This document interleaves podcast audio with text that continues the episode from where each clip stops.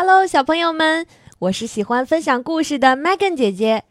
在上一期的故事里，出现在故事中的英语单词是 trick，trick，诡计。你们都猜出来了吗？今天我们要分享班尼兔的另外一个故事，名字叫做《班尼兔和乌龟》。赶紧来听吧！班尼兔和乌龟。有一天，班尼兔刚出门，就看见狐狸的肩上扛着一个口袋急走。口袋，bag，bag。狐狸看起来非常的匆忙。口袋里不知道有什么东西，又踢又叫，嘿，哦，听起来像我认识的伙计。班尼兔心想，很可能是乌龟呀。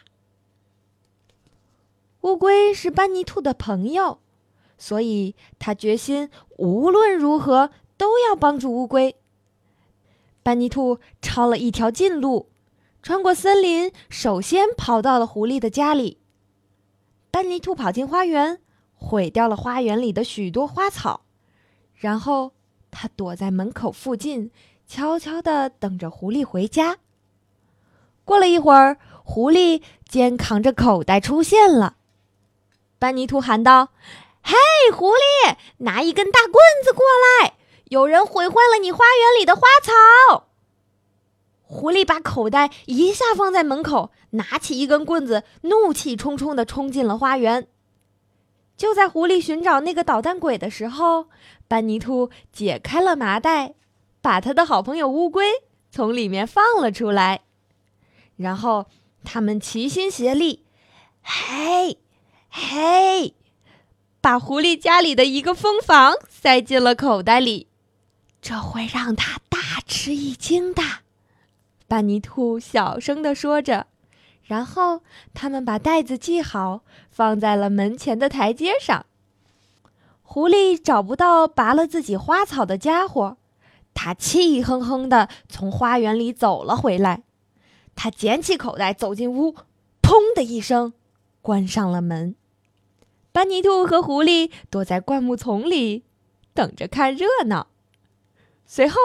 他们听到嗡嗡的声音和狐狸的惨叫声，嗷嗷！狐狸跑了出来，原来是愤怒的蜜蜂们团团围着它，追着它叮咬呢。哦，我还以为抓了一只乌龟放在口袋里，狐狸哀嚎着：“我怎么犯了这种错误？”嗷嗷！哈哈，班尼兔笑着。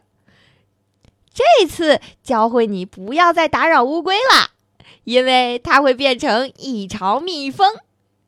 说完，两个朋友急匆匆的离去了。